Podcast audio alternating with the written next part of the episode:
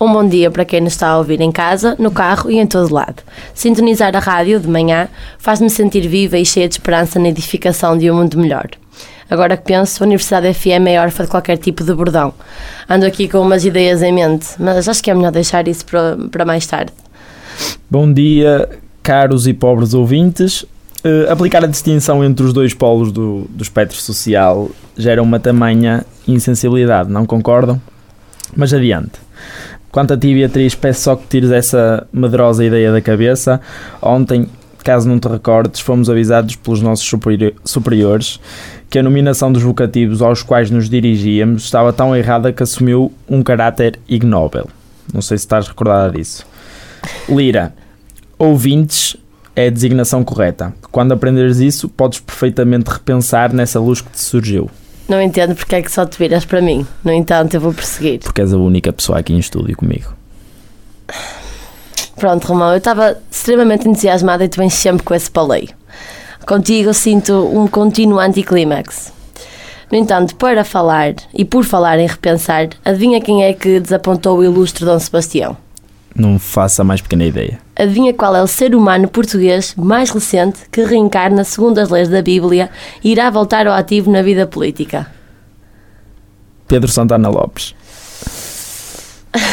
Tens noção de que aquele post, post famosíssimo do Twitter, remetendo aos anos 80 e levar-se-á de novo para os trends? Não faço ideia do que é que estás a falar. Pedro Passos Coelho. Espera lá um bocadinho. Eu ando mesmo desatento face ao que nos, ao que nos rodeia. Deixa-me só pesquisar a notícia e já me debruço sobre o tema. Espera aí um bocadinho.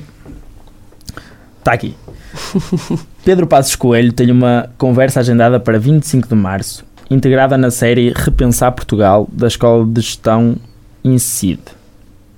O objetivo é, é conhecer a visão do ex-primeiro-ministro quanto aos problemas e desafios que Portugal enfrenta na atual conjuntura. Ora bem, eu daqui deduzo que isto não seja um regresso à luta pela chefia do Partido Social Democrata. Pensando bem, a letra do nosso ilustre, que Deus o tenha, Zeca Afonso nunca fez tanto sentido. Na música Os Índios da Meia Praia, o autor canta Chupam-te até ao tutano, levam-te o couro cabeludo. E ele está careca, não está? Alto. Existe uma réstia de fé na sobrevivência do partido. Tenho dado um bocadinho mais atenta e focalizada, confesso. É um tema do meu interesse também. Na presença de um deus da direita nacional, os súbditos já se alinharam e bradaram pelo seu regresso. Só não percebo o porquê de ser na data já declarada. Será que não fazia um bocadinho de mais sentido ele voltar no dia 11 de março? Poupavam-se as testemunhas sobre 75, António Spínola e o quartel de Ralum.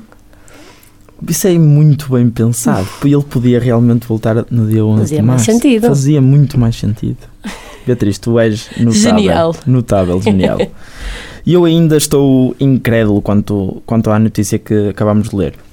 Prometo ser um, um ativo vigilante de toda e qualquer movimentação de Paulo Portas, Fernando Negrão e Assunção Cristas.